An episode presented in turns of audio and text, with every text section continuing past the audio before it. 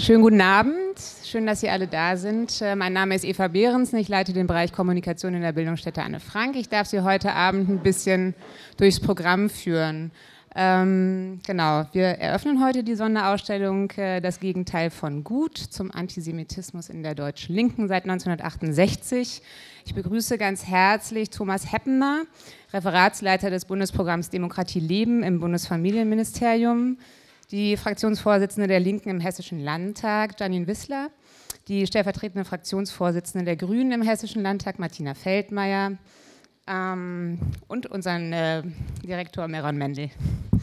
Das Gegenteil von Gut, Antisemitismus in der deutschen Linken seit 1968, das ist der Titel der Ausstellung. Das ist unsere erste Sonderausstellung, die wir hier zeigen nach dem großen Umbau im vergangenen Jahr oder in den vergangenen zwei Jahren und der großen äh, Neueröffnung äh, im vergangenen Sommer. Ähm, mit dem Thema äh, greifen wir im Prinzip gleich ein ziemlich brisantes Thema an, äh, wobei das eigentlich auch grenzenlos untertrieben ist. Brisant, Antisemitismus in der Linken ist eigentlich ein heißes Eisen. Also ein Thema, das äh, wissen wahrscheinlich viele hier im Raum, dass die Szene immer wieder zutiefst gespalten hat und vermutlich auch in Zukunft spalten wird. Für eine Institution wie unsere hat es durchaus auch das Zeug, also das Thema, sich nicht nur Freunde zu machen. Darf man ein Palituch tragen? Ist die Krake das geeignete Symbol für ein globalisierungskritisches Statement? Muss ich ein Konzert der israelischen Popsängerin Netta Basilei boykottieren oder gehört sie erst recht in meine Playlist? Kann ich mich noch positiv auf den Queerfeminismus beziehen, wenn mit Judith Butler eine ihrer prominentesten Vertreterinnen antisemitische Terrorgruppen wie Hisbollah und Hamas als legitime soziale Bewegungen und als Teil der globalen Linken bezeichnet? Das sind äh, Fragen, die in dem Zusammenhang Antisemitismus in der Linken aufkommen. Fragen, die kompliziert sind und oft was für Leute mit Abitur. Fragen, die das Potenzial haben, politische Allianzen und Freundschaften zu beenden, manchmal auch für immer. Also, bei dem Thema wird mit Leidenschaft gestritten, oft genug denunziert. Es geht ja hier auch nicht nur um richtig und falsch, sondern um viel mehr, also um Gut und Böse. Und natürlich auch um die leidenschaftliche Abwehr des Bösen, das ist der Antisemitismusvorwurf. Wir haben am Montag die Ausstellung der Presse gezeigt. Als die ersten Artikel im Internet äh, kursierten, haben wir dann auch gleich ein paar Perlen der Hate Poetry aus dem Netz fischen können, die ich Ihnen und euch nicht vorenthalten will.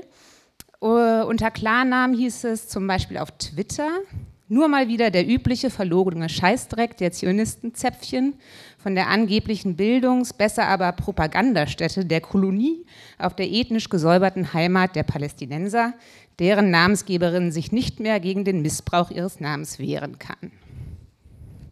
Oder auf Facebook. Man darf ja auch als Linker vieles nicht, ohne automatisch rechts zu sein. Zum Beispiel darf man nicht die Echtheit des Anne-Frank-Tagebuchs anzweifeln. Oder den 11. September heißt es dann später im Post.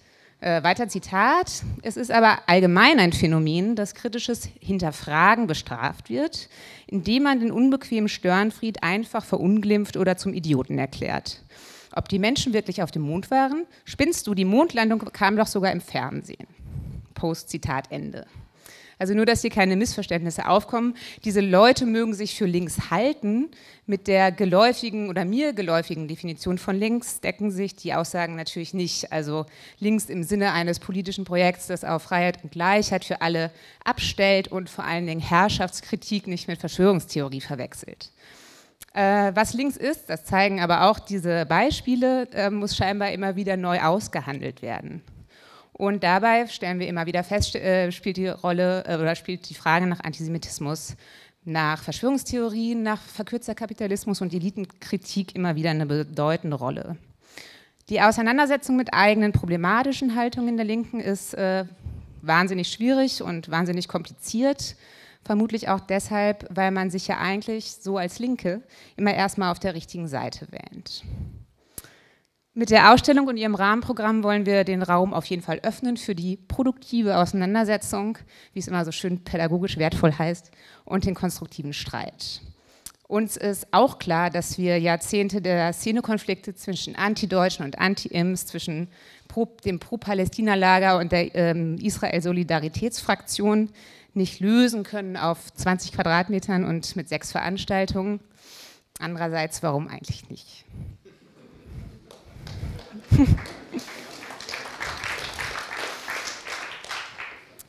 In einem Prozess von zwei Jahren haben die Kolleginnen Tom Ulich und Katharein das Konzept entwickelt und sind dabei gewissermaßen auf die Straße gegangen. Haben sich also zusammen mit der Zielgruppe, junge und alte Linke, jüdische und nicht-jüdische Linke, das Thema erarbeitet. Tom wird uns dann gleich das Ergebnis vorstellen. Dann kam das Institut für Gebrauchsgrafik auf, aus Bockenheim dazu, äh, die mit Herz, einem Faible fürs Schöne ähm, und vor allen Dingen aber auch einem gesellschaftskritischen Sachverstand äh, für uns sowieso der perfekte Designpartner waren. Ähm, dann kam Benedikt Burkhardt dazu vom Historischen Museum, der viel Fotorecherche und Bildrecherche gemacht hat. Aus unserem Team kamen weitere Kolleginnen hinzu, Oliver Fassing, Robin Koss. Für die Textarbeit waren das Leo Fischer, Janosch Erkens und Charlotte Busch. Konzeptionell begleitet haben den Prozess unser Direktor Meron Mendel, die Leiterin unserer Pädagogik Sabano Shima und ich. Wir sind auf jeden Fall heute alle ziemlich stolz und happy. Darauf gibt es Sekt und natürlich das äh, für den besonderen Anlass das äh, szenetypische Getränk schlechthin, Clubmate. Ich hoffe, Sie sind alle gut versorgt. Genau. Ohne die Unterstützung unserer Förderer und Geldgeber wäre natürlich dieser Prozess gar nicht umgesetzt worden.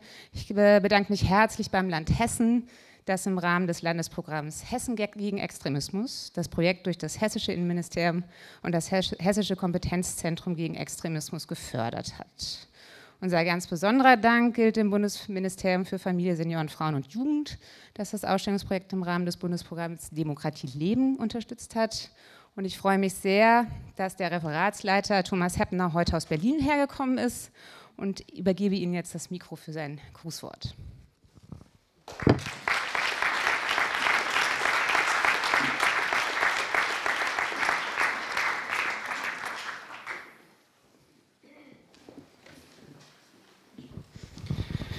Ja, meine Damen und Herren, liebe Kolleginnen und Kollegen, ähm, für alle, die es nicht wissen, ich bin ja erst seit fünf Jahren jetzt im Bundesministerium für Familie, Senioren, Frauen und Jugend und habe davor ja mal eine ganze Weile das Anne-Frank-Zentrum in Berlin geleitet und freue mich immer wieder hierher auch nach Frankfurt zu kommen, weil ich mich noch äh, an die Eröffnung äh, damals der Jugendbildungsstätte hier erinnern kann und bin immer wieder erstaunt und erfreut und begeistert zu sehen, wie aus einer ja Bürgerinitiative, aus wirklich einem ähm, zielstrebigen, wir wollen an Anne Frank in ihrer Geburtsstadt erinnern, so ein kompetentes, großes Zentrum geworden ist, dass hier politische Bildung und Beratung wirklich mit einer solchen äh, Kompetenz äh, betrieben wird und man sich damit eben auch nicht den oft ja schwierigen Themen äh, verschließt, sondern genau diese angeht das Gegenteil von gut, Antisemitismus in der deutschen Linken seit 1968, ähm, ist für uns als jemand, der im Ministerium sich mit allen Fragen von Antisemitismus auseinandersetzt, einfach ein spannendes Thema, weil der Hauptfokus gerade in den öffentlichen Debatten ist natürlich vor allen Dingen immer, sind vor allen Dingen die Muslime antisemitisch. Und das ist ja in den breiten Debatten Hauptthema. Und für uns ist wichtig zu zeigen, ja, Antisemitismus ist ein gesamtgesellschaftliches Phänomen, das in allen gesellschaftlichen und politischen Gruppen mit sehr unterschiedlichen Ausprägungen vorkommt und dass es überall darauf ankommt, antisemitische Vorurteile und Stereotypen aufzuzeigen und dagegen zu arbeiten. Ich selber bin ja in Ostberlin geboren, deswegen ist diese Frage, wie ist das mit dem Antisemitismus bei den Linken, nochmal mit einem anderen, kann ich das mit einem anderen Blick sehen. Selber habe ich vor vielen Jahren meine Ausstellung entwickelt zu Anne Frank und die DDR und dabei zu sehen, wie gerade an der Frage, wie stehen welche Gruppen zu Israel, sich immer wieder auch die Fragen, auch zum Tagebuch von Anne Frank, der Veröffentlichung damals in der DDR festmachten. Ähm, dass natürlich die Fragen auch der Auseinandersetzung mit Holocaust, mit der Shoah, die Fragen von Schuld auch in der DDR immer wieder schwierige Fragen waren, aber natürlich gerade Israel dort als Brückenkopf der USA in einer arabischen Welt gesehen wurde. Und ich selber habe als Kind in den 80er Jahren, es gab eine Zeitung, die hieß Frösi, Fröhlichkeit und Singen, äh, in der dann aber auch die Fabel des Feuerdrachens Zion vorkam, der erst durch die Fürsorge Kinder, von Kindern aus Palästina groß wurde, heranwachsen konnte und dann, als er endlich ausgewachsen war, äh, Feuer über Land und Ernte bringt. Also auch diese Frage von Beeinflussung, die Fragen von, wir vermitteln gerade Kindern und Jugendlichen schon mal auch antisemitische Stereotypen, hat dort ähm, einen großen Platz gehabt. Mein Blick auf linke Gruppen in Westdeutschland sind natürlich vor allen Dingen ja in dem Blick, wie ist das vor und nach 1968 gewesen? Wie wurde dann eigentlich aus einer ja oft pro-zionistischen Haltung mit den Ideen, man muss unbedingt im Kibbutz gewesen sein, dann nach dem Sechstagekrieg, wo sind da Veränderungen gewesen, wie war das gerade in Frankfurt äh, mit den Auseinandersetzungen über Theaterstücke, wie war das aber auch in linksradikalen Gruppen, äh, wie war das bei Demonstrationen gegen den Krieg in Libanon in den 80er Jahren, all das sind Versatzstücke, wo es, glaube ich, wirklich Sinn macht, nochmal intensiver auch in die Geschichte zu gehen, um für die Gegenwart herauszubekommen, was sind da eigentlich äh, Ursachen, wo gibt es auch die langen Linien und die Brücken in die Gegenwart. Wir sehen, glaube ich, die Versatzstücke antisemitischer Vorurteile und Stereotypen immer wieder in Form von Israel, insbesondere israelbezogenem Antisemitismus, in den Fragen von Täter-Opfer-Umkehr etc. Und ich will in diesem Zusammenhang auch nochmal auf den, die Berichte der Expertenkommission äh, gegen Antisemitismus hinweisen, die sich ja in ihren Berichten von 2012 und 2017 auch nochmal das Netzwerk Attack in den Blick genommen haben und dann genau diese Anschlussfähigkeit linker Diskurse an antisemitische Stereotype herausgestellt hat. Und dennoch zeigt sich ja, zum Teil innerhalb der bundesdeutschen Linken nach wie vor eine Abwehr, sich mit dem eigenen Antisemitismus auseinanderzusetzen, beziehungsweise diesen als solchen überhaupt zu erkennen. Es herrscht das eben schon zitierte Selbstverständnis, wir sind die Guten, wir sind nicht antisemitisch und wir können es eigentlich auch nicht sein. Umso wichtiger ist es uns, dass die Bildungsstätte Anne Frank dies hier auch noch einmal intensiv mit einer Ausstellung thematisiert Vielleicht auch gerade deshalb gibt es hier ja die Chance einer kritischen Selbstreflexion.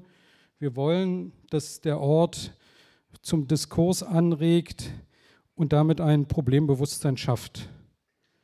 Wir haben selber gerne als Bundesministerium für Familie, Senioren, Frauen und Jugend das Modellprojekt von Hausbesetzung zu Blockupy, die Kontinuitäten bzw. Diskontinuitäten antisemitischer Deutungsmuster in den deutschen Linken gefördert. Das Projekt gehört zu mittlerweile 238 Modellprojekten, die wir im Bundesprogramm fördern, weil wir sagen, angesichts von Polarisierung, Radikalisierung in der Gesellschaft, den ganzen Fragen der Auseinandersetzung mit Extremismus, sämtlichen Formen von Demokratiefeindlichkeit, ist es unbedingt notwendig, mehr zu tun. Und wir glauben, der beste Weg dafür ist, wenn Zivilgesellschaft, wenn freie Träger von der Kirche bis zu den Bildungsstätten, von den Gewerkschaften bis zu Unternehmen, von den Kindergärten bis in die Seniorenheime, überall ein Ort auch von politischer Auseinandersetzung wird und man damit auch gerade um die Fragen von Haltung und Einschätzung ringt. Meine Damen und Herren, die Bildungsstätte Anne Frank ist ja mittlerweile gerade in Hessen nicht nur mit den drei Modellprojekten, die wir fördern, sondern auch insbesondere mit der mit Response der hessenweiten Beratungsstelle für Betroffene rechter und rassistischer Gewalt, mit dem Tagungsreihe Blickwinkel zu antisemitismuskritischem Forum für Bildung und Wissenschaft und vielen anderen Aktivitäten ein wichtiger Partner für unsere Arbeit. Ich wünsche in diesem Sinne nicht nur der Ausstellung, sondern allen Aktivitäten der Bildungsstätte viel Erfolg. Ich hoffe, dass Sie alle dazu beitragen, dass diese Ausstellung möglichst viele Besucherinnen und Besucher hat, dass Sie weiter darüber reden, wie kommen wir zu einer offenen, demokratischen Gesellschaft, wie verteidigen wir die an den wichtigen Stellen und wie sorgen wir dafür, dass gerade in der heutigen Zeit wir zu einem friedlichen, gemeinsamen, vielfältigen, friedlichen Zusammenleben weiter beitragen können. Vielen Dank.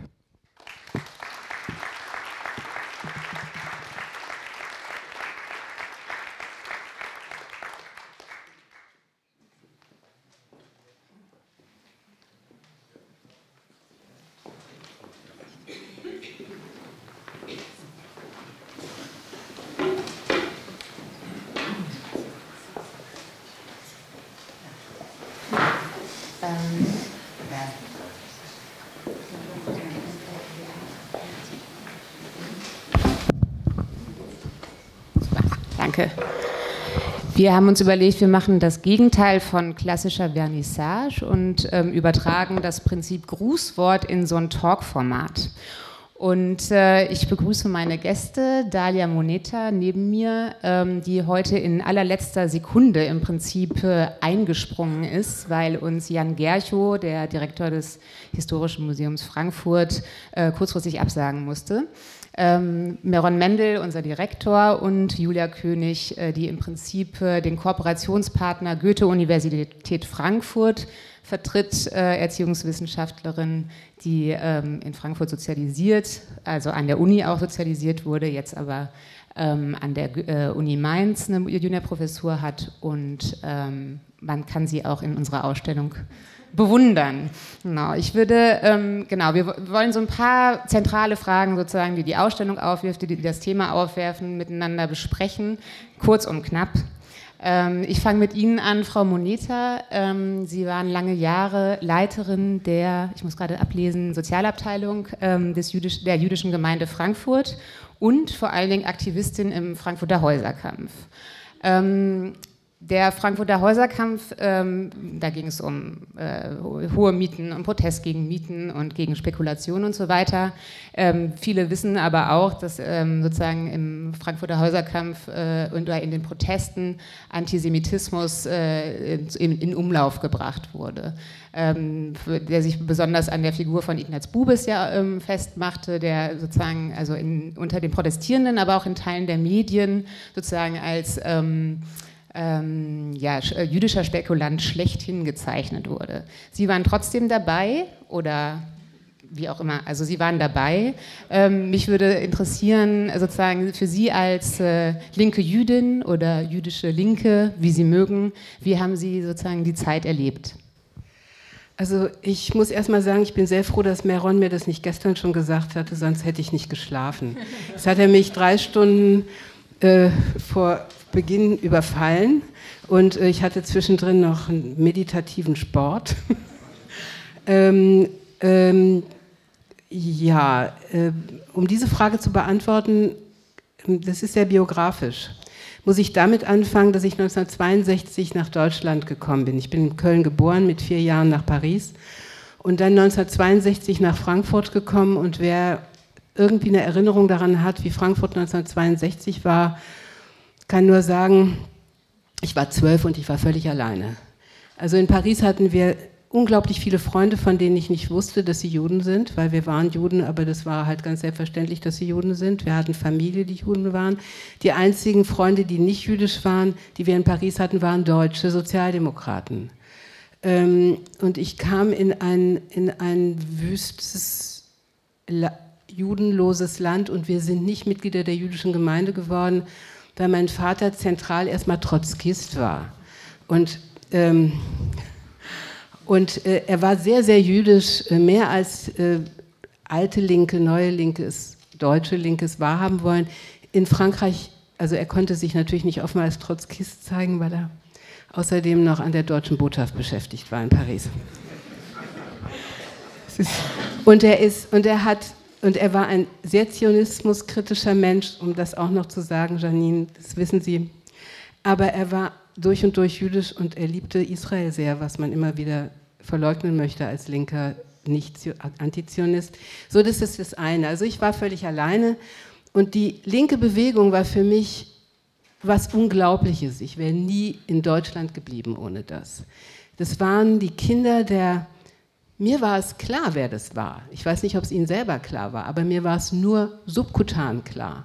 Es waren die Kinder der, dieser, dieser kalt aussehenden, merkwürdigen Menschen, die da rumliefen, die sich gegen ihre, ihre Eltern wendeten und gegen ihre Väter wendeten und die, die, die sich als Linke dagegen wendeten und die ähm, hart diskutiert haben, an einer neuen Gesellschaft Interesse hatten, die zusammenleben wollten, die neue Lebensformen entwickeln wollten, die eine, einen anderen, eine andere Solidar menschliche Solidarität für sich gefordert haben. Und ich war 14 oder 15, als die Schülerbewegung anfing. Ähm, und ohne das wäre ich überhaupt nicht da geblieben. Und ich kann nicht sagen, dass ich in diesen Häuserkampf reingerutscht bin. Das bin ich nicht. Ich bin einfach nicht in K-Gruppen gegangen. Ich mochte die nicht. Ähm, ich bin in der antiautoritären Bewegung geblieben und die antiautoritäre Bewegung war die, die den Häuserkampf gemacht hat. Und da ging es auch um andere Lebens- und Wohnformen, Wohngemeinschaften. Und als diese antisemitischen Implikationen aufkamen, war ich jedes Mal tief schockiert und furchtbar gekränkt und hatte niemanden, mit dem ich darüber reden kann, weil ich nicht in einem jüdischen Milieu war. Ich hatte einige jüdische Freunde, die eher Linke waren, die sich mehr mit Antizio also Zionismuskritik beschäftigt haben. Das waren ähm, äh, die, die nachher aber auch sich nicht haben instrumentalisieren lassen von nicht-jüdischen zionistisch Kritik. Es ist wirklich so komplex, wenn man sich überlegt. Also es, so, so, leicht ist die Antwort nicht. Ähm, und, und dieser, dieser Häuserkampf, dieses, sagen wir mal, dieses Kämpferische am Häuserkampf hat ja äh, das klingt heute, wenn man so sehr gegen Gewalt ist, schwierig, aber es hat was sehr Sportliches gehabt. Und, äh, Inwiefern? Ähm, man rannte. Ne? man rannte erstmal vor der Polizei weg. Und äh, andere konnten zum Beispiel gut Steine werfen. Das konnte ich nie. Wenn irgendjemand anfing, Steine zu werfen, bin ich abgehauen, weil ich kann bis heute keinen Ball schmeißen. Mein Mann weiß das. Ich habe eine komplette Ballangst. Ähm, und, äh, äh, und man hat so Katz und Maus gespielt mit Polizei. Und äh, ähm, also ich war auch nicht die einzige Jüdin in dieser Linken, aber ich war eine der ganz wenigen in der, ähm, im Häuserkampf, ganz sicher. Und ja. Und wie sind Sie denn damit umgegangen? Also Sie sagen, Sie, genau, Sie waren allein damit. Ähm, um Sie herum ploppen, weiß ich nicht, antisemitische Sprüche auf, ähm, das ein oder andere antisemitische Plakat. Man las es ja auch tatsächlich in der Presse. Also, ähm, relativ, also die, die äh, Frankfurter Rundschau war furchtbar antisemitisch. Darüber habe ich mich immer aufgeregt. Und wir haben uns, also die Frankfurter Rundschau hat Jüd, sogenannte jüdische Spekulanten, es gab eine Menge anderer, mit Namen genannt, Vor- und Nachnamen. Damit war klar, dass sie Juden sind. Ähm, äh, es, es hat mich wirklich angewidert und ich muss aber sagen, dass es war nicht durchgehend. Sehr viele meiner damaligen Genossen waren nie Antisemiten und sind nie welche geworden. Und äh, viele, die es, oder einige, die es damals waren, sind es heute wirklich nicht mehr. Also das muss man auch mal sehen. Es ist nicht einfach nur im Knochenmark, sondern wenn ich heute, vielleicht würde ich den einen oder anderen mal darauf ansprechen wollen und sagen, wie waren das damals? Wahrscheinlich wird er sich nicht erinnern, weil er sich schämt. Ähm, äh, aber ähm, wie sind Sie denn damit umgegangen? Also haben Sie die Auseinandersetzung und den Streit gesucht? Also zurückgezogen haben Sie sich ja nicht, soweit ich Ich habe mich später zurückgezogen. Ähm, äh, ich habe mich doch, ich habe manchmal Widerworte gegeben oder habe gesagt, das ist antisemitisch und das ist unmöglich. Und ich weiß, dass dann gelacht wurde. Es gibt auch Dinge, die ich glaube, ich, ich kann mich noch erinnern, dass ein namhafter ähm, Rechtsanwalt, der, der, den ich jedem empfehlen würde, wenn es um Kampf gegen, gegen Ärzte geht, ähm, äh, fantasiert hat, dass jüdische Spekulanten ihre, ihre Bewohner in Busse gefercht haben. Also es, ich habe ich hab gemerkt, dass da was Wahnsinniges dran ist. Ähm, und das, was mich später gerettet hat, war die jüdische Gruppe. Also die jüdische Gruppe war eine, eine, war eine relativ zufällige Ansammlung von Juden, die in der Linken waren und die sich irgendwann mal zurückgezogen haben, um gemeinsam ihre Erfahrungen mit dem Antisemitismus in der Linken aufzuarbeiten, zu, versucht haben, sich persönlich oder auch als Gruppe zu positionieren. ähm, die einfach versucht haben, ihren eigenen Weg zu finden. Zehn Jahre später ähm, gab es ja dann in Frankfurt den nächsten Antisemitismusstreit mit der ähm, geplanten Aufführung des äh, Fassbinderstücks der, die, der, die Stadt, der Müll, die Stadt und der Tod. Genau. Ähm, da kam es ja de, zur Besetzung der Bühne durch Mitglieder der jüdischen Gemeinde. Ähm, Elli Kamina Zamperg, die heute Abend auch da ist, die auch sozusagen Teil der Ausstellung ist ähm, und von äh, ihrer äh, Erfahrung ähm, der Bühnenbesetzung berichtet. Ähm, sie sagt in dem Video, was man hier ähm, sich anschauen kann, dass dass im Prinzip diese Bühnenbesetzung ein emanzipatorischer Akt gewesen sei, ja, für die vielen Kinder von Überlebenden der Shoah, die ähm, dabei gegen das äh, Fassbinder-Stück pro, äh, protestiert haben. Wie haben Sie denn diesen Streit damals wahrgenommen? Also ich war damals schon in der jüdischen Gruppe, wir haben das sehr stark diskutiert. Ich war äh, draußen, ich war nicht drin äh, und habe einfach ähm, mit meinen Freunden, äh, Dani Diener war dabei, Mischa Brumlik, wir haben draußen, ich glaube, Flugblätter verteilt.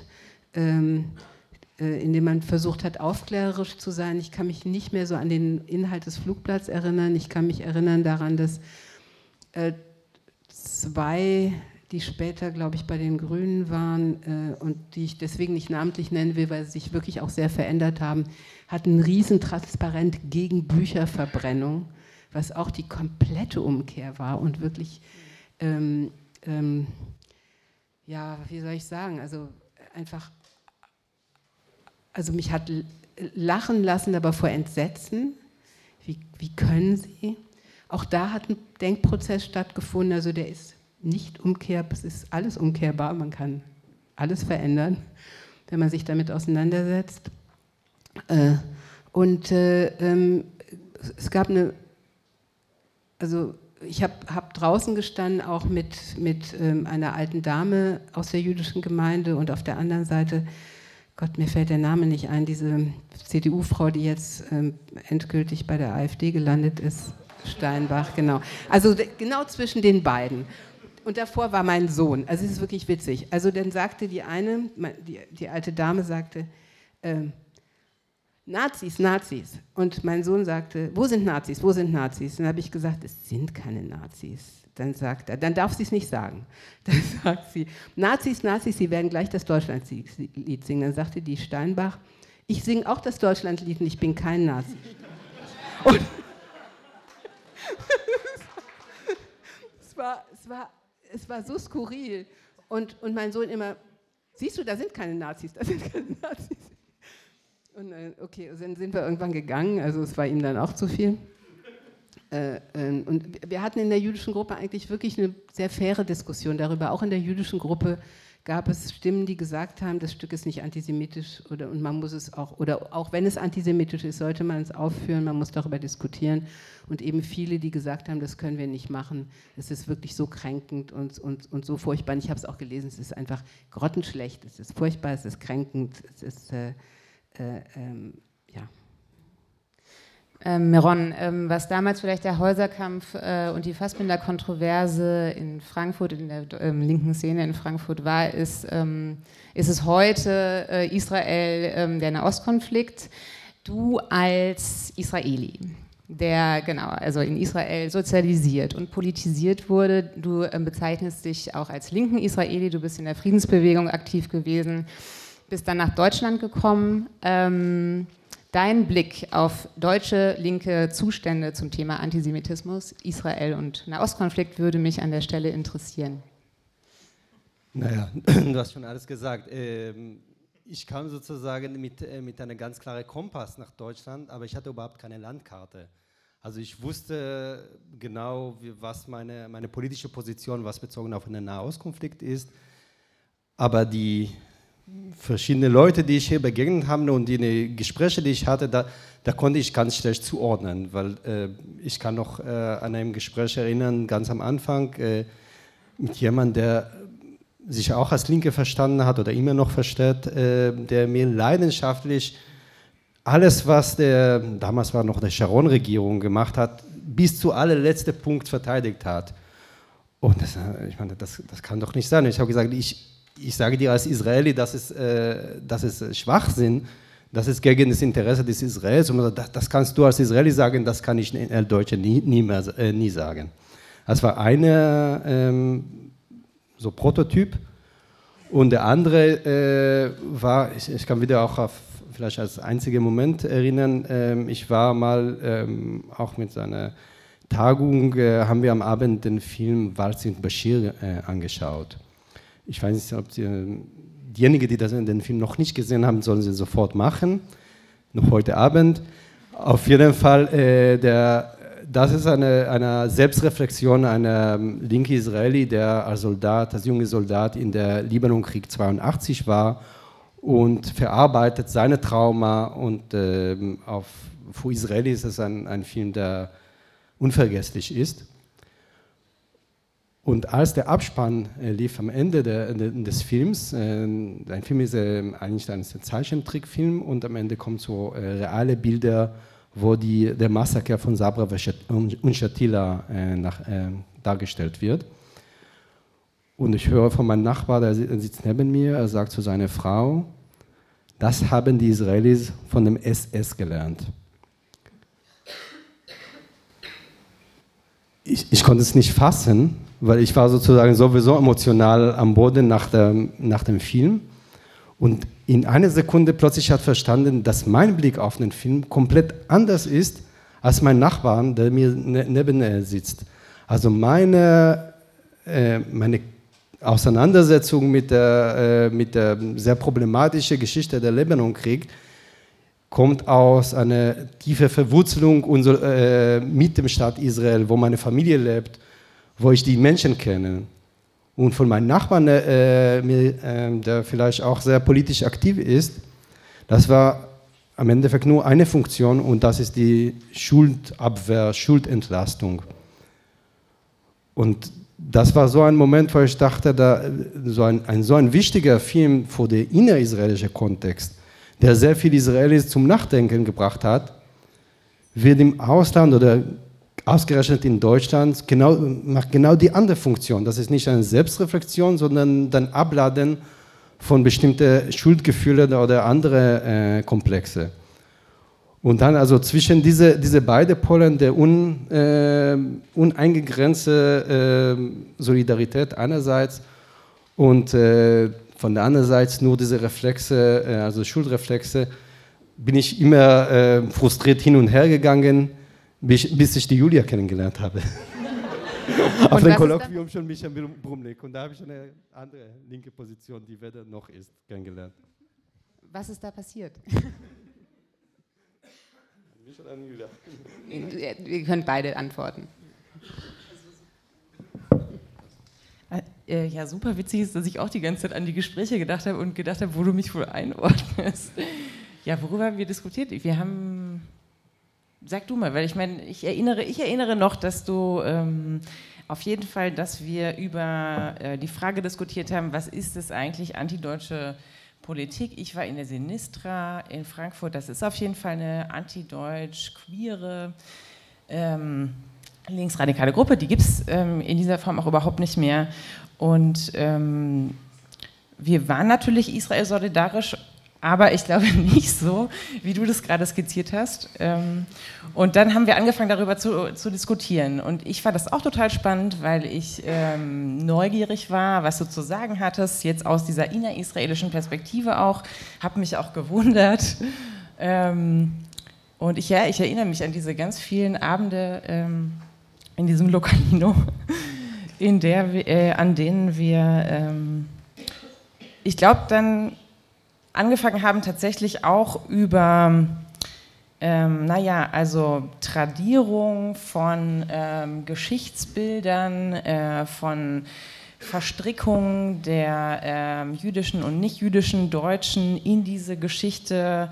Äh, was macht das mit den jüngeren Generationen? Ähm, du hast das mit der Schuldabwehr jetzt ähm, schon so ähm, angesprochen, was ja in dieser Diskussion so zentral ist. Und ähm, ja, das waren, glaube ich, Fragen, die wir besprochen haben. Ne? Aber vielleicht kannst du noch mal sagen, was jetzt deine Perspektive darauf ist. Finde ich nämlich wirklich spannend.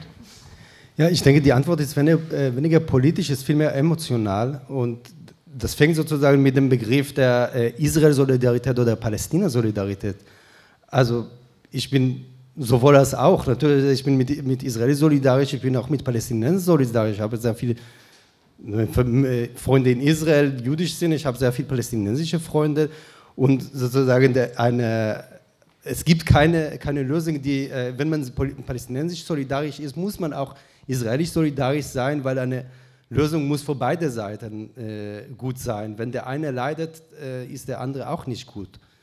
Und sofort sozusagen diejenige, ich war auch neulich bei einem äh, Vortrag auch von ähm, Anti-Deutscher, der, ähm, das ging um, um BDS und äh, egal was er gesagt hat, es war viel Richtiges, aber immer, wenn er zum Beispiel über Nakba äh, gesprochen hat, äh, die palästinensische Katastrophe, macht immer die sogenannte Nakba oder die, äh, die sogenannte, also es wird immer sozusagen die, die palästinensische Perspektive wird komplett ausgeklammert, ohne jegliche Empathie. Und ich meine, kann man aus meiner Sicht, wenn man äh, sympathisch oder Empathie zu Israel und zu äh, Juden hat, dann muss man auch empathisch und, Sympa äh, und Sympathie haben zu den Palästinensern.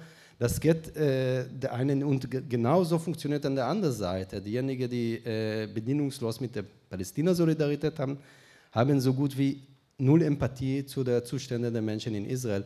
Und wenn äh, jemand wie Jakob Augstein, äh, zuletzt habe ich ein Interview mit ihm äh, gehört, weil er sagt, ja, ich will endlich über, äh, über Israel reden, genau wie ich über äh, jedes andere Land auf, der, auf, äh, auf diesem Globus reden. Also das sind zweimal gelogen. Also einmal ist gelogen, weil er das nicht tut, also das ist sozusagen die, die Sprache, die, die Motive, die er benutzt, wenn es um Israel geht, ist auf keinen Fall nicht zu vergleichen mit, der, mit anderen Ländern. Aber auch das kann man gar nicht machen. Also diese, ähm, ob man hier die sich leisten kann, einfach äh, diese Situation im Nahost ganz aus, also quasi objektive Blick zu, zu betrachten, ist es aus meiner Sicht gar nicht möglich. Wir haben ja glücklicherweise ein ganzes, eine ganze Abendveranstaltung, die sich äh, mit dem Thema Israel und Nahostkonflikt als äh, Streitfragen der deutschen Linken beschäftigt, nämlich am 11. April.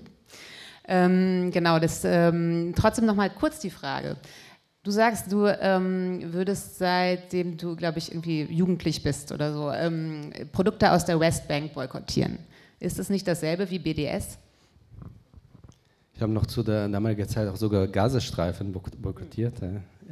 Aber äh, ja, ich würde sagen, ähm, wenn, wenn am Ende sozusagen, wenn man an der Kasse steckt und äh, eine Produkte nicht, äh, nicht kauft und der andere äh, doch, vielleicht konnte man gewisse Parallelen äh, aufzeigen. Inhaltlich oder von, von der Position ist komplett anders. Ich knüpfe, was ich vor, zu was ich vorher gesagt habe. Also meine Boykott gegen die äh, Produkte aus äh, Siedlungen basiert auf meine tiefe Liebe und, ähm, und Verbundenheit mit Israel, mit das ganze, das ganze Projekt und aus meiner Sicht genau die Siedlungen untergraben dieses Projektes. Äh, in, sehr, in sehr viele Gespräche, die ich hatte mit äh, Leuten, die sich der, mit der BDS äh, identifizieren, habe ich genau das äh, genau die äh, gegen, äh, gegenseitige Gefühl gehabt. Das ist eine Art von eigentlich der, genau der, so eine Art von Disengagement von, äh, von der Konflikt. Also das tun sie auf sehr, sehr äh, klare und einfache Weise. Da, da, äh, da, werden, und deswegen ist es auch kein Zufall, dass äh, der große Erfolg von BDS ist nicht in der äh, wirtschaftliche Boykott, ist genau das Gegenteil sondern äh, gerade alle Projekte, die noch zur damaligen, damaligen Zeit noch wo ich mitgewirkt habe, im Bereich der Dialog, der Zusammenarbeit mit Palästinensern oder zwischen Palästinensern und Israelis, wurden durch diese BDS-Bewegung kaputt ge, äh, gemacht. Da haben sehr viel, sehr viel Erfolg. Und das ist für mich nicht ein Zeichen, dass es aus eine Art von Solidarität mit den Menschen in der Region ist, sondern eine Art von von äh, einer, man aufoktroyiert, eigene Bedarfe auf eine Situation, die in der Regel man gar nicht kennt. Ich mache hier einen Cut und frage die Erziehungswissenschaftlerin in dir, Julia. Ähm, warum findest du es wichtig, dass sich junge Menschen mit dem Thema Antisemitismus in der Linken beschäftigen? Also junge linke Menschen. Also hilf uns sozusagen bei der PR für die Ausstellung.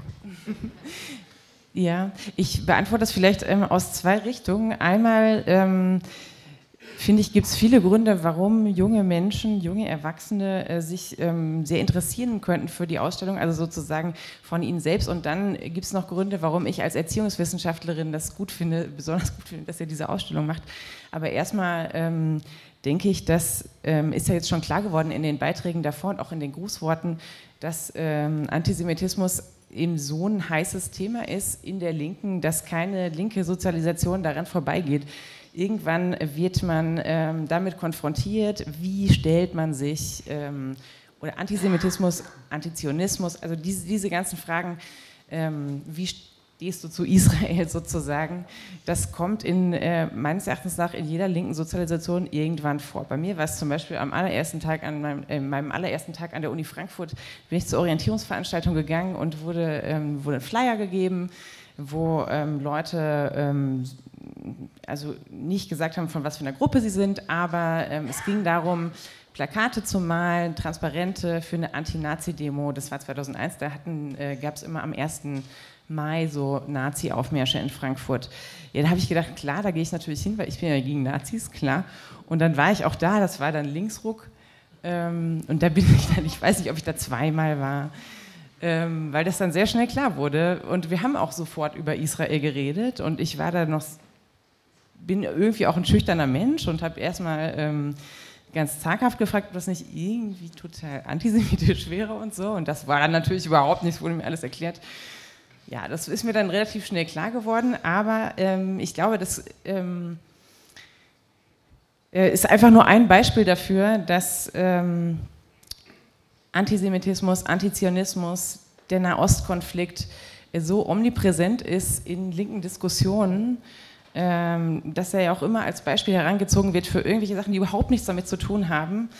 Äh, und ähm, ich glaube, für junge Menschen ähm, müsste das unheimlich spannend sein, sich diese Ausstellung, sich in dieser Ausstellung, ja, also fundierter, nicht nur als Text sozusagen mit dem Thema auseinanderzusetzen äh, oder auch einfach erstmal zu lesen und ähm, kennenzulernen, sich zurechtzufinden. Und wenn man sich jetzt sozusagen diese ähm, Hasskommentare da, die äh, du am Anfang vorgelesen hast, äh, sowas gibt es ja unendlich viele, die ganze Zeit im Internet und so. Und ich glaube, die meisten äh, jungen linken Menschen, glaube ich, würden schon wissen, dass sie da irgendwie anderer Meinung sind oder so. Ich glaube irgendwie an das Gute in den jungen linken Menschen. Aber vielleicht um dann, dann braucht man ja irgendwie was, ähm, um dagegen argumentieren zu können. Oder man weiß irgendwie, das ist falsch, aber warum eigentlich ist es falsch? Und was ähm, und da die meisten tatsächlich ziemlich wenig wissen über äh, Israel, über den Nahostkonflikt und auch über die deutsche Geschichte, obwohl das so äh, omnipräsent wirkt, ähm, ist die Ausstellung, glaube ich, eine wunderbare Gelegenheit äh, für junge Menschen, sich ähm, damit äh, auseinanderzusetzen. Und jetzt, dann komme ich sozusagen zu der anderen Perspektive als Erziehungswissenschaftlerin. Äh, würde ich diese Ausstellung oder begreife ich diese Ausstellung als ähm, Teil einer Erziehung nach Auschwitz? Ähm, wie ähm, ja, Adorno sie gefordert und entworfen hat, also wirklich nur entworfen hat. Aber bei Adorno geht es ja darum, in diesem berühmten Radiovortrag eben mit dem Namen Erziehung nach Auschwitz, dass ähm, die Forderung, dass Auschwitz nicht noch einmal sei, sei die allererste Anerziehung.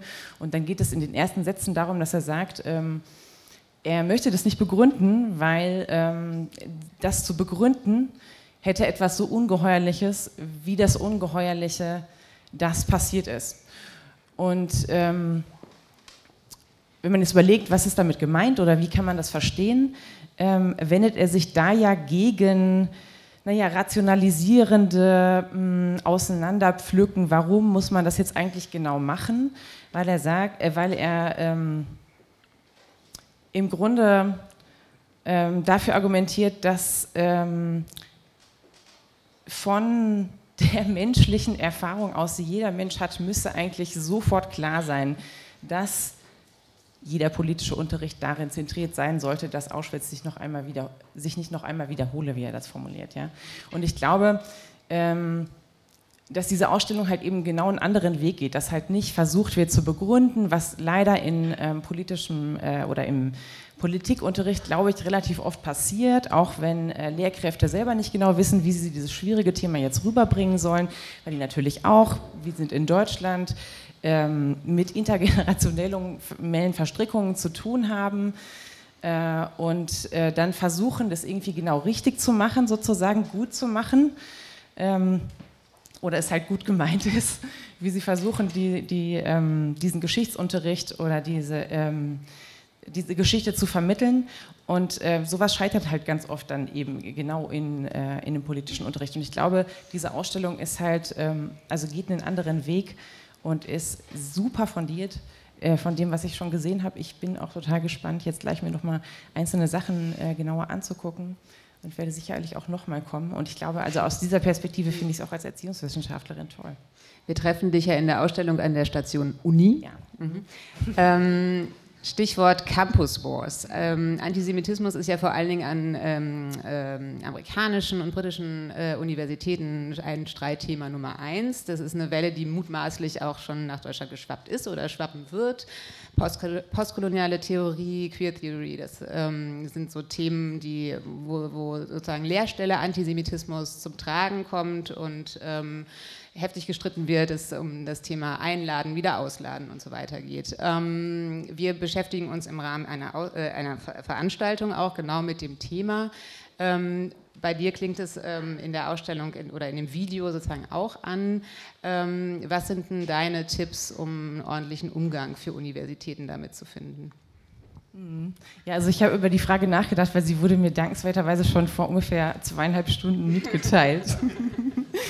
Und ähm, ja, ich meine, was, äh, was man machen kann, das ist natürlich einerseits schwierig, weil es wird dann immer, es wird, ähm, oder diese Kämpfe, die stattfinden, die sind ja so aufgepeitscht. Aber was ich dazu sagen würde, ist einerseits, dass der Rahmen äh, ganz, ganz gut gesetzt sein muss für solche Auseinandersetzungen. Also, dass wenn man das Gespräch suchen möchte mit ähm, es gibt ja jetzt auch Mitarbeiterinnen der ähm, Bildungsstätte, haben ja auch dafür argumentiert, dass man eben, dass das mit rechten Reden sozusagen oder von mir aus mit BDS-Supportern reden keinen Sinn macht. Ähm, wenn man es doch unbedingt machen möchte, dann glaube ich, ähm, ist der Rahmen unheimlich wichtig. Diese Veranstaltung, da sollte man sehr viel drüber nachdenken. Und ähm, mir ist dazu eingefallen in den zweieinhalb Stunden ähm, ein Aphorismus von Adorno aus der aus der Minima Morale der Fünfte. Herr Doktor, das ist schön von euch. Und da gibt es nämlich eine äh, ganz kleine Passage, an die ich denken musste, über äh, ein Zufallsgespräch äh, mit dem Mann in der Eisenbahn. Also der Aphorismus wird eingeleitet, es gibt nichts Harmloses mehr und dann wird es an unterschiedlichen ähm, Gegenständen entwickelt, unter anderem, das spare ich mir alles. Die Stelle mit dem Zufallsgespräch mit dem Mann in der Eisenbahn, an die ich denken musste, die möchte ich Ihnen vorlesen. Es sind nur zwei Sätze.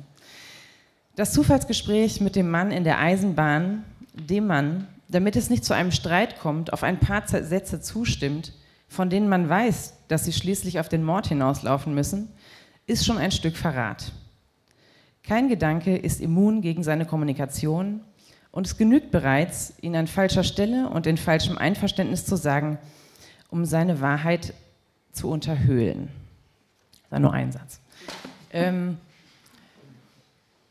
das könnte jetzt natürlich in Zeiten, in denen immer so rechthaberisch um äh, Details gestritten wird, kann das auch, glaube ich, anders verstanden werden. Aber eigentlich geht es ja an der Stelle darum, man sollte wirklich nicht äh, bei kleinen Dingen, die, die so harmlos erscheinen, zustimmen, weil man keine Lust hat, sich auseinanderzusetzen oder äh, weil man irgendwie denkt, das lohnt sich jetzt auch nicht. Oder weil man zum Beispiel denkt, die Person ist sowieso so dumm, ähm, ich ähm, schone mich jetzt selber und ähm, lasse es einfach an der Stelle. Und ich glaube aber eigentlich, das ist genau falsch.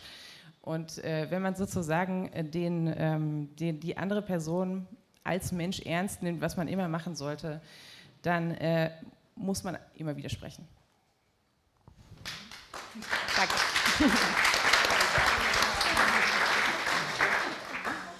Streitkultur wäre jetzt meine letzte Frage. Du hast sie jetzt sozusagen beantwortet. Danke.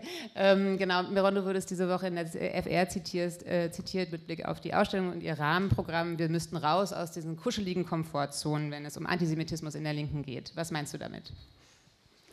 Naja, äh, mit Rechten reden, äh, dafür hatten wir äh, zuletzt mit Frau Steinbach die Erfahrung und äh, der Vorteil kann sein, dass es für die Rechten ziemlich teuer sein kann.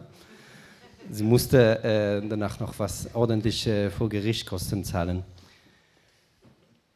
Aus dem Kuschelkurs bedeutet, wir hatten vor, als Teil der Vorbereitung dieser Ausstellung vor ungefähr einem Jahr ein, eine Tagung in, im Historischen Museum in Frankfurt, wo es sehr viel ging um in, mit, mit Gleichgesinnigen äh, auszutauschen. Äh, das war auch sehr, sehr spannend und war, ich habe selbst sehr viel davon gelernt, aber das, am Ende war immer das Gefühl, wir sind die Guten hier und die Bösen, sie sind draußen.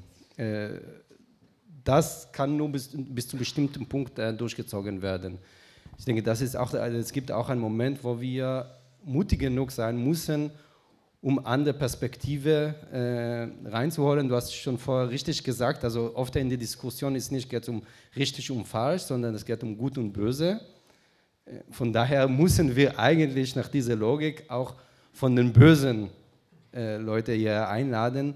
Und äh, da würde ich äh, Julia dir vollkommen zustimmen und mit denen reden. Ähm, ich würde jetzt nicht, das nicht als Freischein geben, jeder Böse muss hierher kommen aber wir müssen uns wirklich das äh, zumuten, dass, äh, dass wir auch mit ganz komplett anderen Positionen äh, konfrontiert sind. Und ich bin sehr gespannt und mache gerade eine Werbung für die Veranstaltung am 11. April nächste Woche, äh, wo wir auch zum Beispiel Daniel Bax hier haben. Ähm, bin sehr gespannt. Frau Moneta, letzte Frage an Sie. Streit, Öffnung des Streits, was halten Sie davon? Ich finde es verdammt anstrengend. Also, wenn Sie als Jüdin geboren wurden, dann können Sie eigentlich den ganzen, also ich, man überlebt manchmal nur, indem man Dinge wegschaltet, weil es wirklich zu anstrengend wird. Ähm, äh, und dieses, dieses sich aufregen geht so tief, weil es so existenziell ist. Ähm, also ja, ich bin, ich bin absolut für Streit. Ich habe auch gerne Mitstreiter an meiner Seite, weil allein ist man allein. ähm, ähm, und ich, ich weiß aber, wie ich lebe. Also Adorno war eh anstrengend. und, und, ähm, äh, und, es, und es stimmt. Also was er sagt, stimmt. Und ich meine, es gibt, es gibt, äh, es gibt Momente, wo man mit äh, ähm,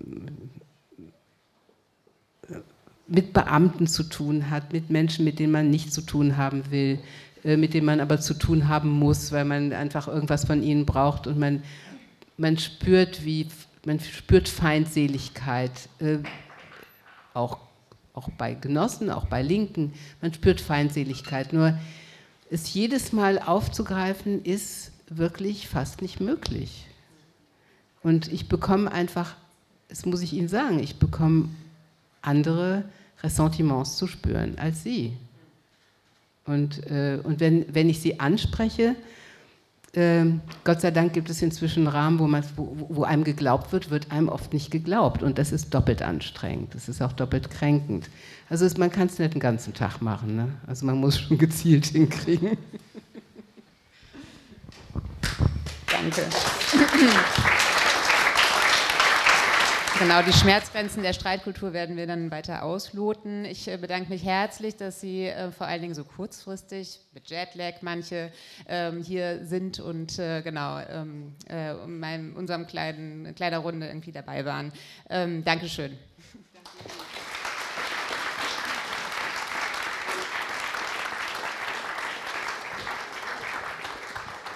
So, wir wollen uns jetzt noch mal kurz anhören, was wir eigentlich in der Ausstellung zu sehen bekommen und dann ähm, dafür ähm, bitte ich den Kurator Tom Ulich nach vorne.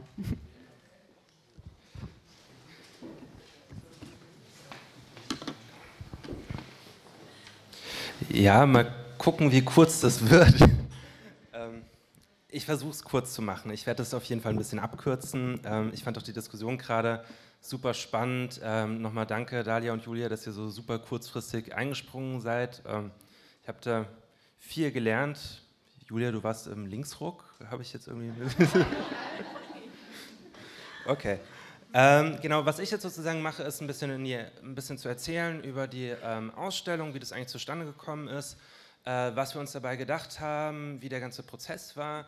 Ähm, und dann werde ich nicht noch die ganze Ausstellung im, im ganzen Detail vorstellen, das, die ist ja auch oben, das macht ja auch irgendwie keinen Sinn.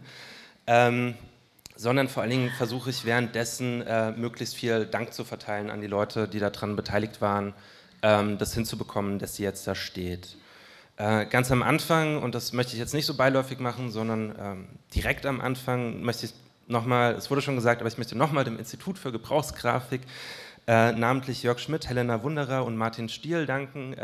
Jörg und Helena, ihr seid sogar da und steht äh, auch nachher zur Verfügung.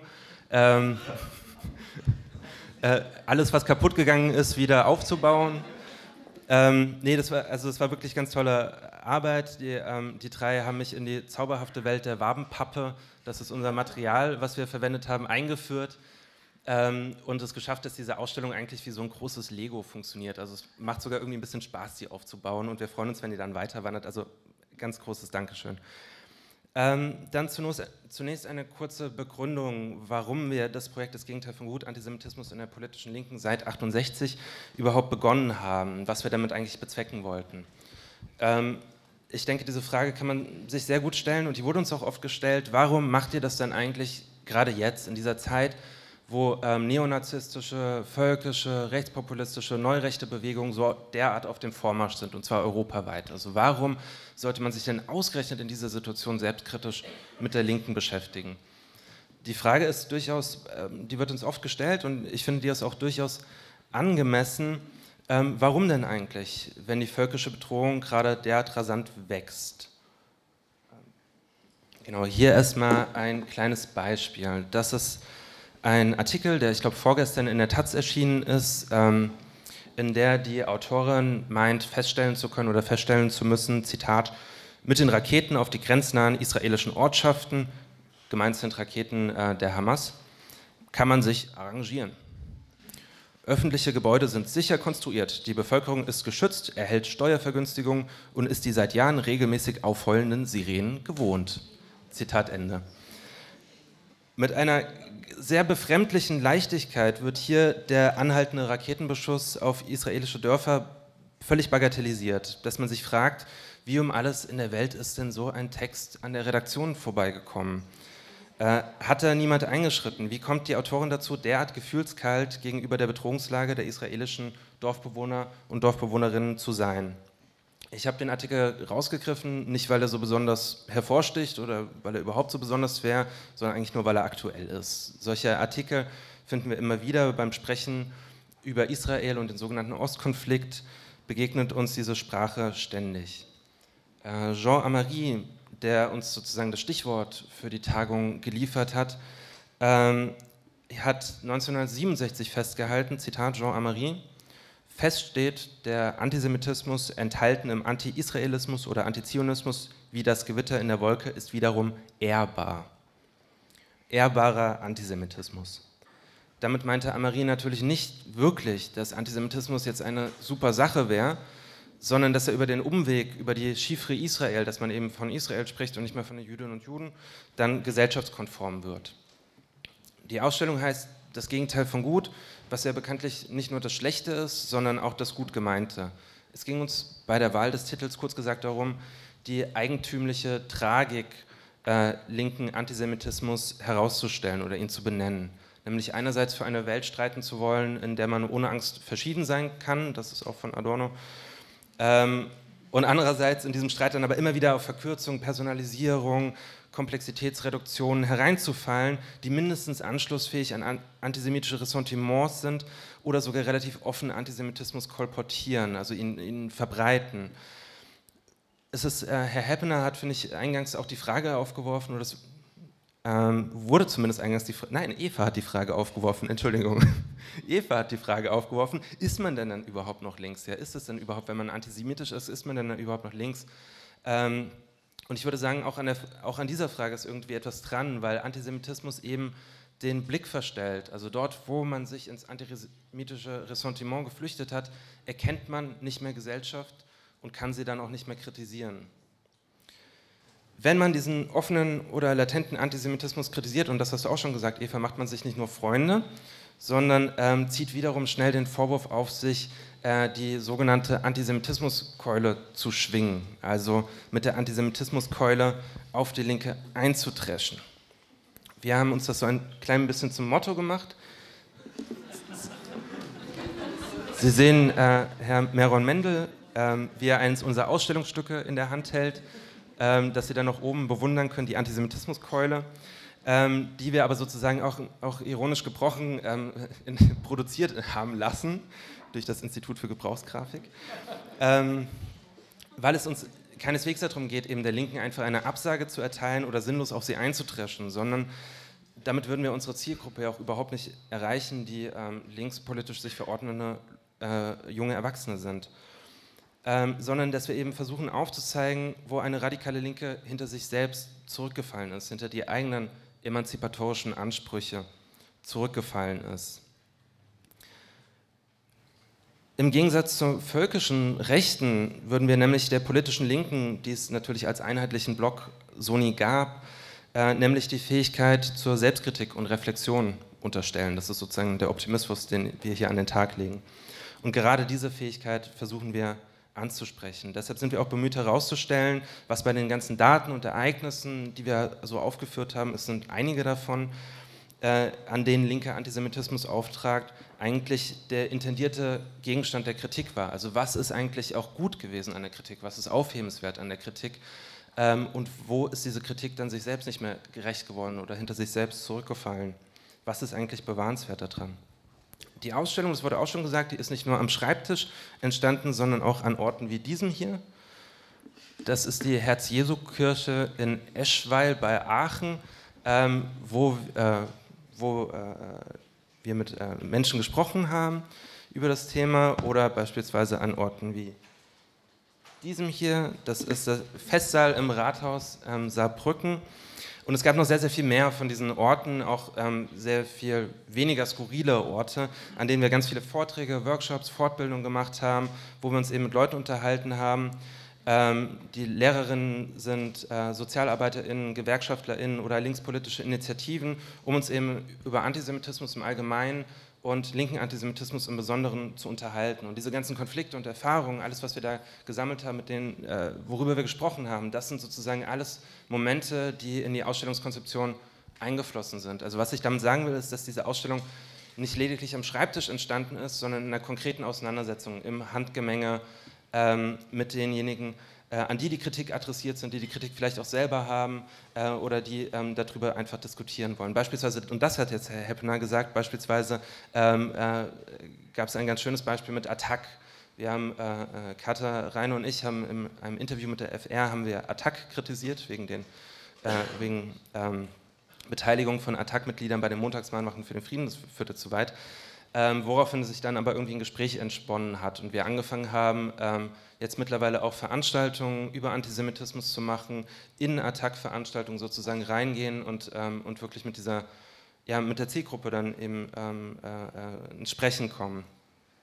Und nicht nur in diesem Rahmen haben wir uns in Diskussionen beteiligt, sondern natürlich auch ähm, ganz viele im Internet. Das ist nur ein Beispiel davon, ein Artikel über ähm, den äh, verkürzten, die verkürzte Neoliberalismuskritik der sogenannten Nachdenkseiten. Das ist ein verschwörungstheoretisches Portal, was sich aber irgendwie als links begreift, dem wir ähm, dann versucht haben, oder den Antisemitismus, der sich dort bahnbricht, zu kritisieren, was zu wahnsinnig vielen Reaktionen geführt hat. Und das ist wirklich nur beispielhaft. Also Sie sehen hier Leserbrief 1, da ist auch die Antisemitismuskeule natürlich erwähnt, bis Leserbrief 35. Also so dieser kleine Blog-Eintrag zu dem Thema Antisemitismus in der Linken, Antisemitismus auf diesem Portal hat dazu geführt, dass 35 Leserbriefe bei dem Portal eingetroffen sind ähm, und bei uns auch zahlreiche E-Mails, ähm, viele nicht so schön, die dann unsere Kündigung gefordert haben und andere ähm, aber auch ein bisschen netter, die sozusagen gesagt haben, ja, das ist auch gut, ähm, dieses Thema mal anzusprechen.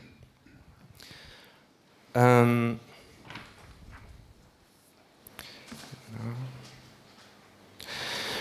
die Überlegungen, wie wir ähm, diese Ausstellung angehen wollten, gingen erstmal in super viele verschiedene Richtungen. Was Sie hier sehen, ist die alte Bürowand ähm, von Katharin und mir, so sah die dann am Schluss aus, wo wir sozusagen versucht haben, alle möglichen ähm, Daten, alle möglichen Ereignisse, die uns interessieren, die wir thematisieren wollen, ähm, zu sammeln. Und irgendwann sah das dann halt so aus und es war sehr, sehr viel.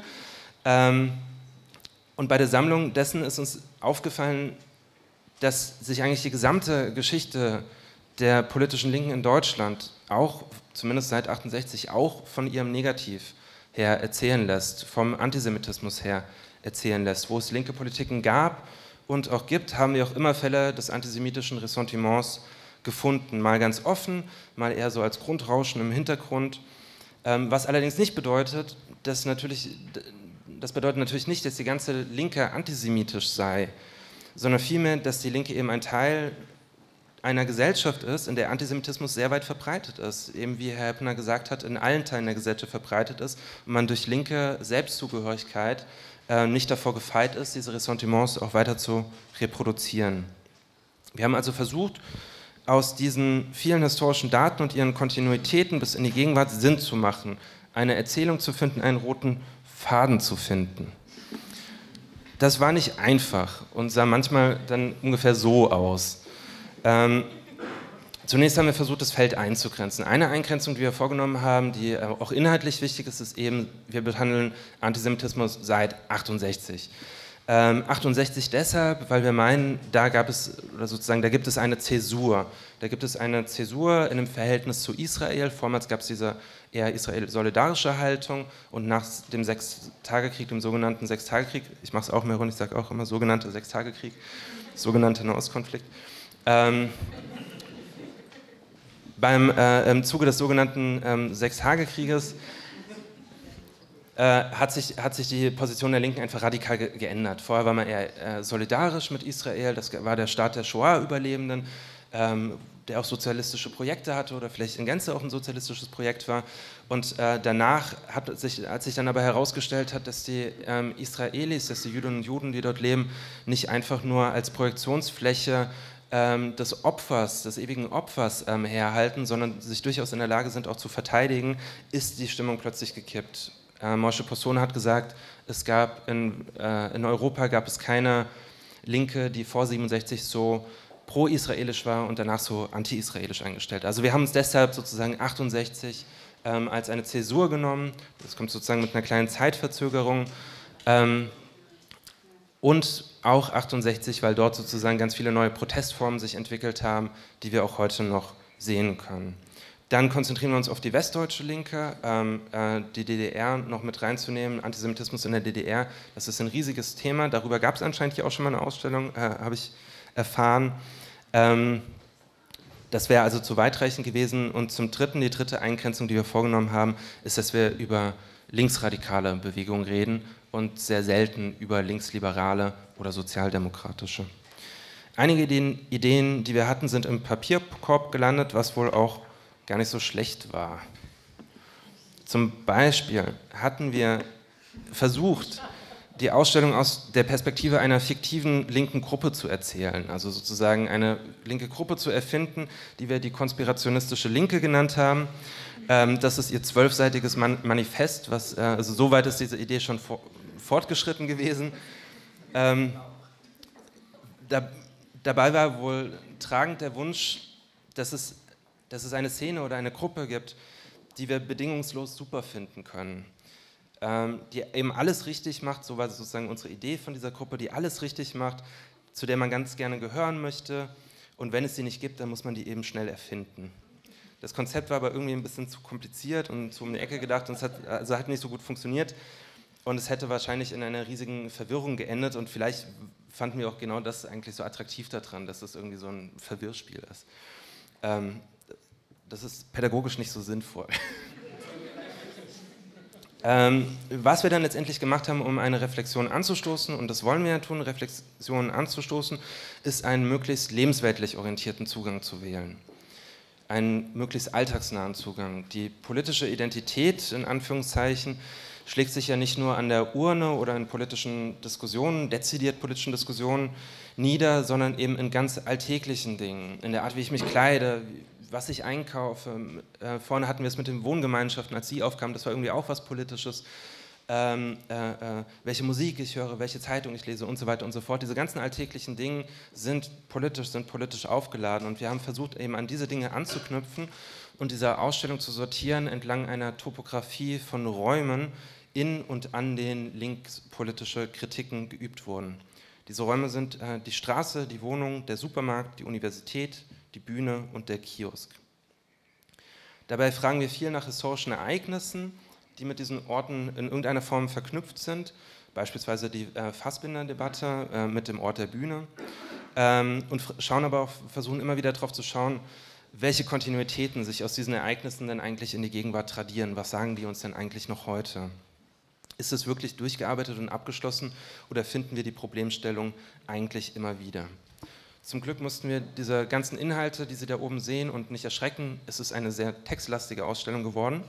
Ähm, an dieser Stelle möchte ich auch nochmal ähm, Janosch Erkens, Leo Fischer und Charlotte Busch äh, danken, die da ordentlich auch mit dem Rotstift durchgegangen sind. Ansonsten ich weiß nicht.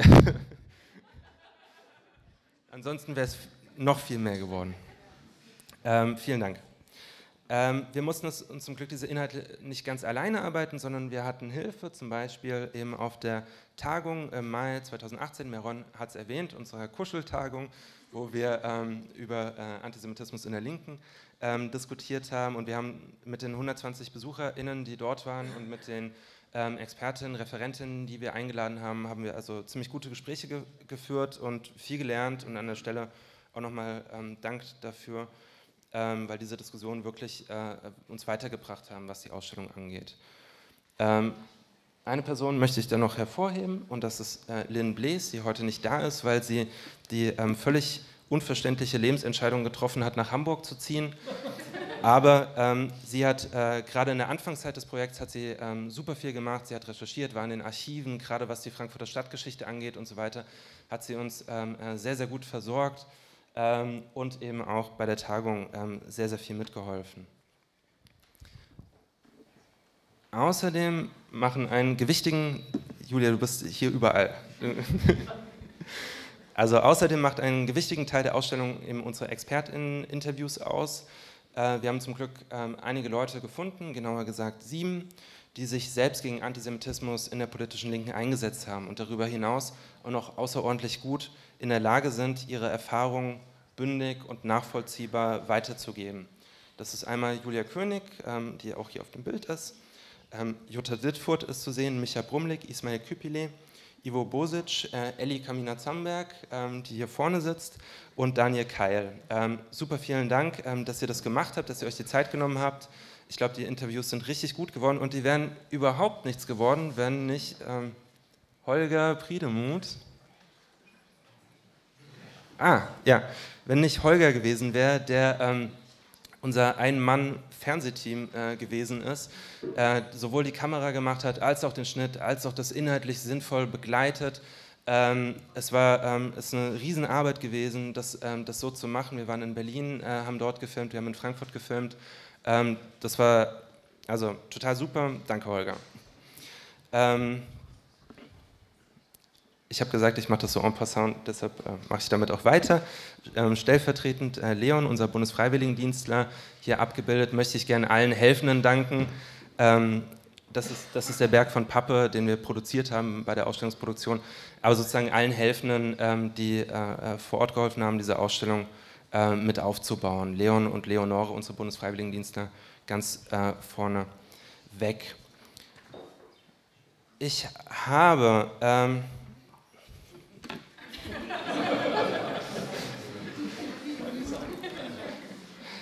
Ich habe noch ein paar Seiten.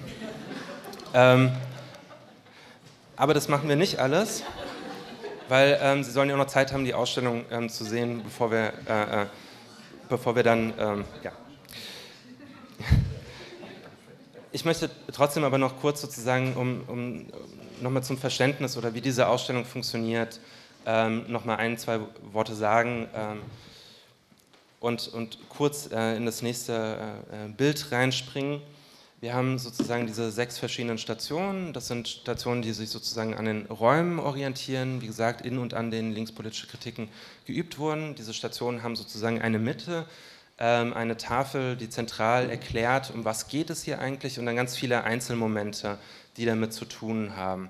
Hier sehen wir zum Beispiel, das ist ein Einzelmoment, ähm, der dann natürlich auch äh, betextet ist ähm, der Station Straße. Bei der Station Straße ging es uns vor allen Dingen darum, Verkürzung, Komplexitätsreduktion, ähm, die die Politik der Straße, die Politik im Handgemenge, Demonstrationen und so weiter notwendig machen, ähm, die auf ihre Anschlussfähigkeit ans antisemitische Ressentiment zu befragen. Also was sozusagen, was wird auf der Straße gesagt, was wird auf der Straße geäußert, in Demonstrationen, in Protestzügen ähm, und was findet hier keinen Platz. Eine Sache, die zum Beispiel keinen Platz gefunden hat, darauf äh, macht dieser äh, junge Mann ähm, aufmerksam, ist ähm, die Kritik, das war 1985, an einem Besuch äh, von Reagan und Kohl bei den Soldatenfriedhöfen von Bitburg, ähm, wo Angehörige der SS auch begraben liegen, worüber sie sich sozusagen als Versöhnungsgeste die Hand gereicht haben und die deutsche Linke dazu erschreckend wenig zu sagen hat. Also es gab keine Massendemonstrationen ähm, dagegen, gegen dieses Ereignis. Die protestieren, das waren vor allen Dingen Jüdinnen und Juden aus Belgien und Frankreich und in den USA gab es auch Proteste. Aber die deutsche Linke hatte sozusagen geschwiegen, was einige auch als symptomatisch herausgestellt haben. Das sind sozusagen also so funktioniert das in etwa. Wir, wir, ähm, wir begehen einen Ort, schauen uns an, was, was sozusagen die zentralen Konfliktlinien an diesem Ort sind und schauen uns an, wie die sich in einzelnen Konflikten niederschlagen. Ähm, einmal sage ich noch Danke. Und zwar, das machen wir alles nicht, ähm, und zwar an Sirat, links im Bild, ähm, die äh, unsere Veranstaltungsmanagerin ist und es geschafft hat, dass es heute so reibungslos alles über die Bühne geht und auch vor allen Dingen für das Rahmenprogramm, ähm, was dann äh, euch äh, Eva, Ihnen Eva Behrensen gleich äh, vorstellt, dort eben auch weiter dran arbeiten wird. Und damit übergebe ich an dich, Eva.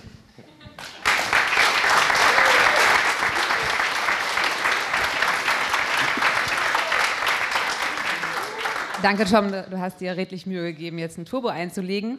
Ähm, wir haben jetzt das, äh, die Vorstellung des Rahmenprogramms wegrationalisiert, weil wir, glaube ich, alle irgendwie Lust haben, uns die Ausstellung anzugucken und äh, was zu trinken. Ähm, das Rahmenprogramm steht in dem schönen Flyer, den haben sie alle auf ihren ähm, Sitzen liegen. Genau. Ähm, jetzt ist nur noch Zeit, Danke zu sagen. Deswegen äh, wünsche ich bitte mir alle nach vorne, die ähm, maßgeblich zum Gelingen dieser Ausstellung beigetragen haben. Also Tom Ulich, der Kurator, Katharina Rhein.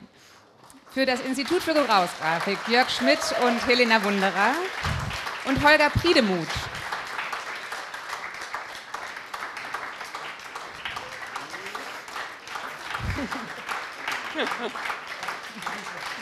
Sorry. Genau.